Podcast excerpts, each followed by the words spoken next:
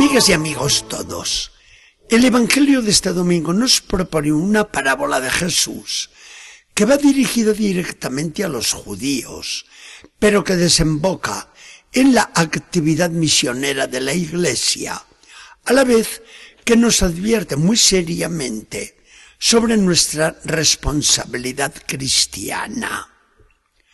Jesús les cuenta a sus adversarios, los príncipes de los sacerdotes y los ancianos del pueblo, lo que le pasó al dueño de una viña. La plantó ilusionado con cepas jóvenes. Para defenderla mejor de los ladrones, la rodeó con una cerca, construyó un lagar para producir allí mismo el vino, levantó una torre para los viñadores y se la entregó a estos lleno de confianza. La viña iba creciendo preciosa. Vinieron las primeras uvas y se prometía una cosecha abundante. Así fue.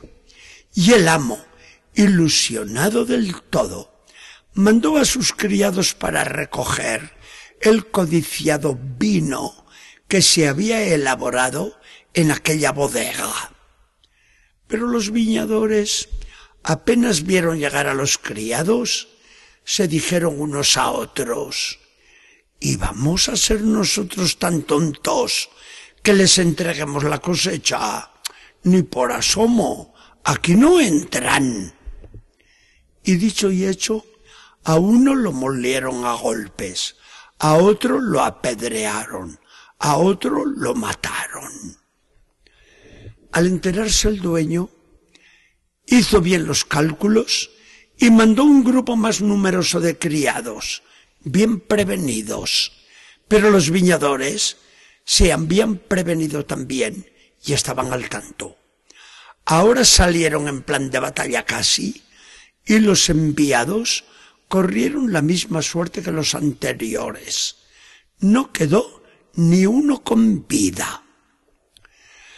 Casi en el desespero, el dueño se dijo, ya que no hay otra solución, mandaré a mi propio hijo. Al menos a él lo respetarán. Pero los viñadores, apenas lo vieron, se dijeron entre sí, este es el heredero. Venga, lo matamos y nos quedamos nosotros con la viña para siempre. Y tal como lo pensaron, así lo hicieron. El muchacho quedaba tendido allí en la entrada. Jesús no saca por sí mismo la conclusión, sino que espera que se la den sus propios oyentes, sus enemigos, y les pregunta, ante estos hechos, ¿qué les parece que va a hacer el amo de la viña? Fariseos, letrados y jefes del pueblo respondieron como debían. Naturalmente, que hará morir de manera miserable a esos malvados y confiará la viña a otros trabajadores, los cuales le entregarán la cosecha a su debido tiempo. Los enemigos de Jesús han caído en la trampa con sus propias palabras. Los viñadores criminales eran ellos mismos, que después que sus antecesores habían matado a tantos profetas, ahora iban ellos mismos a matar al hijo del dueño, de modo que Jesús le replica. ¿No han leído nunca en la escritura que la piedra rechazada por los arquitectos ha llegado a ser la piedra angular de todo el edificio?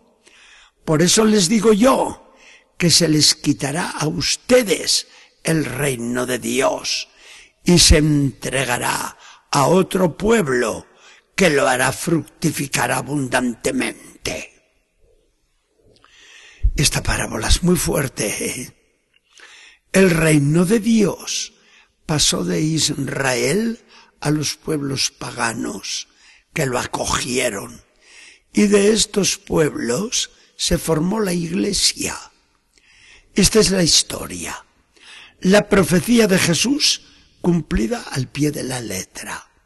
Aunque es cierto también, según la palabra de Jesús, y nos lo asegura tan categóricamente San Pablo, que un día el pueblo judío, el pueblo elegido y tan amado de Dios, reconocerá a Jesús como el Cristo y será el más avanzado del nuevo Israel de Dios. Que llegue pronto esa hora, ¿verdad? A nosotros, los hijos de la Iglesia, Jesús nos echa la misma responsabilidad que tenían los judíos de su tiempo. La parábola nos lo dice claro. Por una parte, la Iglesia tiene la misión que tenía Israel de hacer llegar a todo el mundo el reino de Dios. La Iglesia debe ser misionera. Por otra parte, la Iglesia debe ser fiel a Jesucristo, abundando en frutos de santidad, como lo espera Dios. Los hijos de la Iglesia debemos ser santos. La Iglesia debe anunciar a todo el mundo que Jesucristo, el que fue crucificado, es ahora el resucitado y el Salvador del mundo. Debe llevar a todos el anuncio de la salvación que trae Jesucristo, desmintiendo a todos los que vienen con otros mesianismos distintos del de Jesucristo. Jesucristo es la última palabra de Dios y no se ha dado ni se dará a los hombres otro nombre con el que puedan ser salvos. Todo esto lo sabemos muy bien. Y aquí vemos la obligación que tenemos de ser apóstoles. Cada bautizado siente la responsabilidad de colaborar con la acción misionera de la Iglesia. Apóstol en la propia parroquia. Apóstol en la asociación o movimiento en que milita. Apóstol en el propio ambiente. Ilusión de llevar a todos los hermanos hacia Jesucristo, especialmente a los que más lo necesitan. Una palabrita, un consejito, un buen ejemplo pueden realizar maravillas. Con una expresión muy típica de esta parábola, producir frutos, nos dice Jesús la obligación que tenemos de ser santos. Si no producimos frutos de santidad, ¿qué otros frutos vamos a producir? Y si nuestras comunidades cristianas no son santas, no corremos el peligro de que el reino sea trasladado a otros campos más feraces, más productivos.